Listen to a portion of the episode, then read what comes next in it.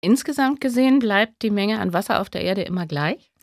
Ja, zumindest in normalen menschlichen Zeithorizonten. In evolutionären Maßstäben sieht es ein bisschen anders aus. Also wir wissen, in der Eiszeit lag der Meeresspiegel mehr als 100 Meter tiefer als heute, weil eine Menge Wasser in Form von Eis in den Gletschern der Welt gebunden war. Eis ist natürlich aber auch wiederum nichts anderes als eine feste Form von Wasser. Insofern hat sich da auch an der gesamten Menge des Wassers nichts geändert.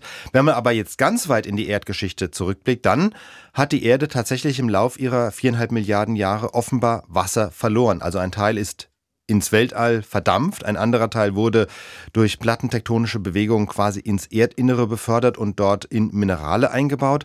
Und so schätzt man, dass insgesamt etwa ein Viertel weniger Wasser heute auf der Erde ist als in der Frühzeit der Erde. Aber klar, für die aktuelle Wasserknappheit spielt das natürlich keine Rolle.